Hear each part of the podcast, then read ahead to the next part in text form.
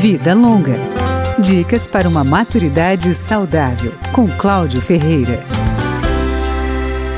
Uma resolução do Conselho Federal de Medicina autoriza os médicos a limitarem ou suspenderem procedimentos e tratamentos para o paciente em fase terminal de doença incurável, se for esta a vontade dele. A partir daí, entram em cena os cuidados paliativos. O objetivo deixa de ser a cura e passa a ser a dignidade e o bem-estar do paciente. São vários os nomes para estes cuidados: ortotanásia, morte humanizada ou morte com dignidade. A ideia é que o paciente tenha liberdade de escolher, por exemplo, se quer continuar com ventilação mecânica, com tratamentos dolorosos ou extenuantes, ou até se quer ser reanimado em caso de paradas cardíacas.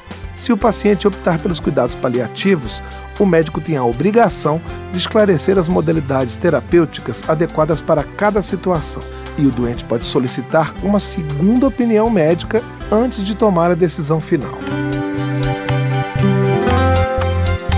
Outra resolução do Conselho Federal de Medicina estabelece as diretivas antecipadas de vontade, também conhecidas como testamento vital. É um registro em documento dos desejos expressos do paciente. O registro pode ser feito pelo médico no prontuário ou num documento à parte, registrado em cartório pelo paciente ou por sua família.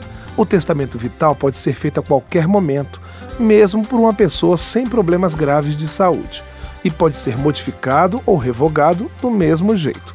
Ele deve ser entregue ao médico ou a um representante escolhido pelo paciente.